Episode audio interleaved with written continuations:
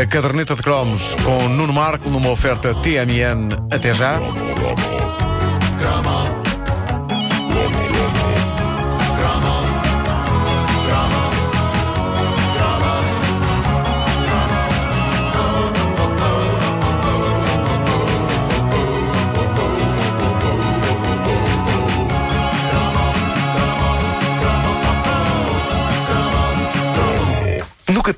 Séries que mudam uma vida, a que preenche este cromo bateu qualquer outra. E bateu com muita força. Uh, na minha pequena, jovem e fragilmente. Se há série que eu acredito que tenha feito de mim um ser humano mais inteligente e iluminado, foi esta.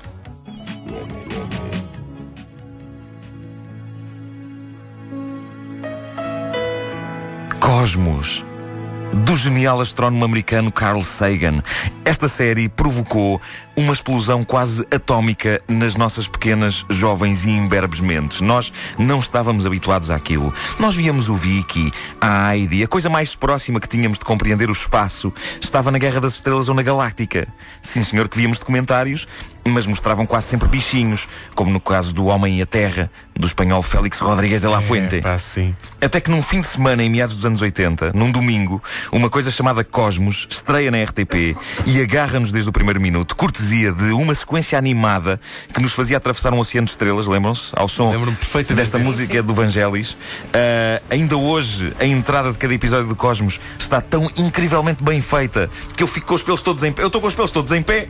Não tens pelos, pá. É maravilhoso. No, nos braços tem alguns. Ah, pois tens. Nos braços tem alguns. Uh, é muito difícil uma pessoa mudar de canal e ignorar a maneira como uh, esta série agarrava o espectador. Todo aquele ambiente era irresistível, mas não era só isso. Carl Sagan foi um dos tipos mais pacholas da história da televisão. Dava vontade de o conhecer, tal era a simpatia, o entusiasmo e o interesse com que ele falava. The cosmos is all that is, or ever was, or ever will be.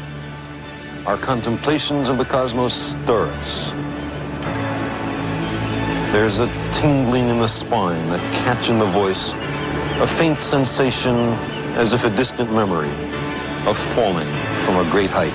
Caramba, estou com os pelos todos em pé. Eu estou com os pelos é todos em pé. maravilhoso. pá. Porque o homem mas era um poeta Era quase. um poeta. Era um Era um cientista e era um poeta. Eu devia ter à volta de uns 12 anos, quando Cosmos estreou na televisão portuguesa, e escusado será dizer, houve eh, muita coisa que o senhor disse ali naquela altura que me escapou completamente.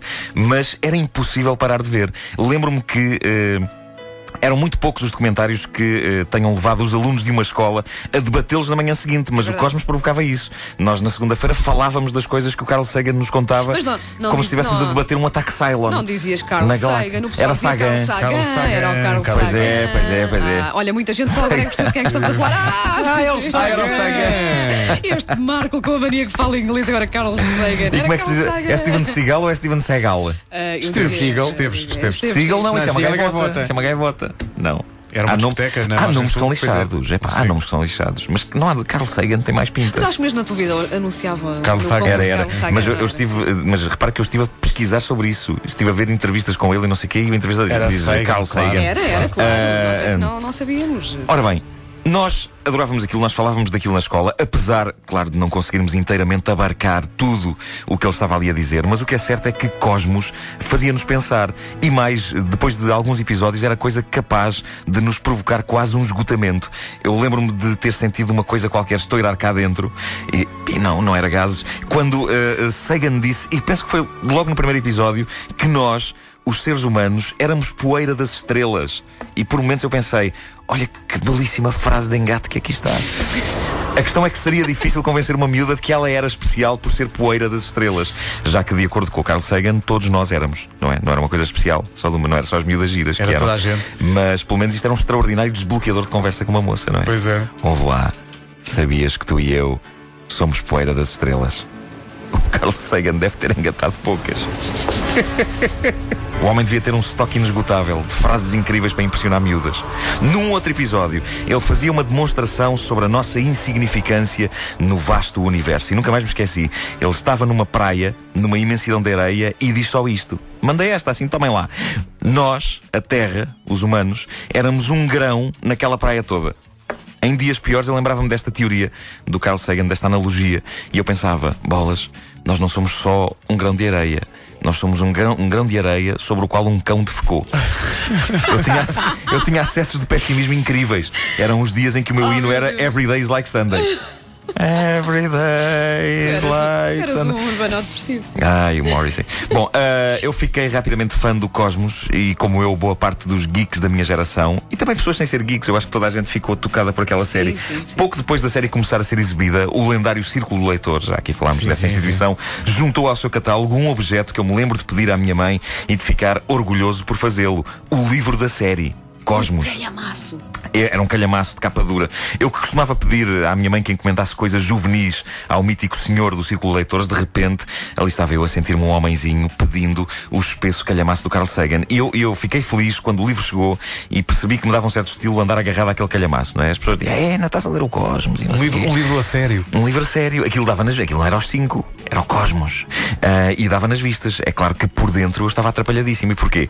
Porque o mestre Sagan decidiu deixar para o livro aquilo que era capaz de ser demasiado complicado pôr na série, nomeadamente cálculos matemáticos gigantes e complexos, com números que tinham para cima de 23 algarismos e que, para mim, que nem sequer sabia fazer uma conta de dividir convenientemente, me deixaram à beira da loucura. Eu nunca disse isto a ninguém, nunca, nunca desmanchei. Aos meus colegas de escola, porque queria que eles achassem que eu era o máximo, com o livro do Carl Sagan debaixo do braço. E à minha mãe, porque ela pagou bom dinheiro pelo livro e eu não queria dizer-lhe que estava à beira do desmaio, depois de lhe ter pedinchado tanto que me comprasse. Seja como for, por eu prezo muito Cosmos, o livro, a série de televisão, a maneira como Carl Sagan nos, espanta- nos espantava, não só com animações eh, de computador avançadíssimas para a época, mas que ainda hoje se veem muito bem. Aliás, a série foi reeditada há pouco tempo em DVD e eu aconselho vivamente.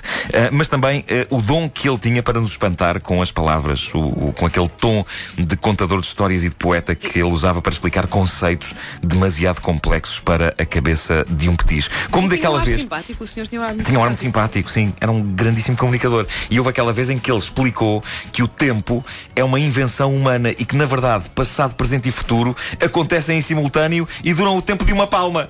E ele fazia assim. Já tudo acontece. Isto é a nossa vida. A vida tu- do mundo, do universo. E eu.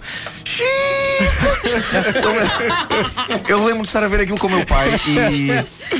Eu, estava- eu via sempre o Cosmos com o meu pai e eu fiquei, fiquei espantado pela maneira tão natural como o meu pai encarou aquela informação. Eu estava histérico. Eu ia desmaiando. Eu ia desmaiando. O meu pai assim, estás a ver? Hã? É só isto. E eu, "Não, mas isso não, não pode ser assim, de ânimo leve. Não pode. Não. Há pessoas, há Não há tempo para nada. Pois não, eu tenho que me despachar, eu, eu tenho, tenho que ver o corpo de uma mulher. Ahm, Era a tua grande preocupação. sim, antes, antes que a Claro, palma claro. acabasse, não é?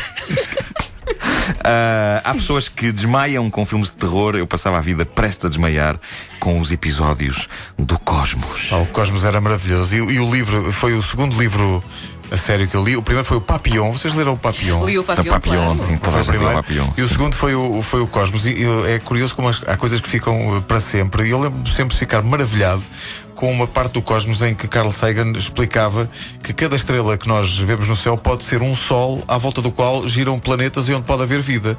E eu É verdade. durante, durante imenso tempo ficava maravilhado A olhar para as estrelas. Sim, sim, Pensar, sim, sim, sim. Mas depois nunca aparecia ninguém. Bem esperavas, bem esperavas. Não estavam para isso. Eu não tava, estavam "Mas para isso. Quando é que esta malta deste- destes sóis e destes planetas aparece? Não estavam para isso. epá. Era, era, ainda por cima era malta com antenas. Não é isso? Qual era o interesse que tinha a ver, É que- é que tava- ver malta como nós que não tem Não, antenas e Estava quase a começar o jogo contra a, a presença de Climane. Eu não tinha tempo para estar, para estar ali à. Agora pensamos bem nisso, era demasiada informação para as nossas pequenas Era muito avançado aquilo. Foi mesmo importante. A caderneta de cromos, uma rubrica que, como se percebe. Neste caso, a caderneta é de Cosmos. De Cosmos. De como se percebe, é uma rubrica sobre tudo. Tudo. Presente, passado e futuro em 3 minutos. Uma coisa espetacular. A palma. Numa oferta TMN, até já.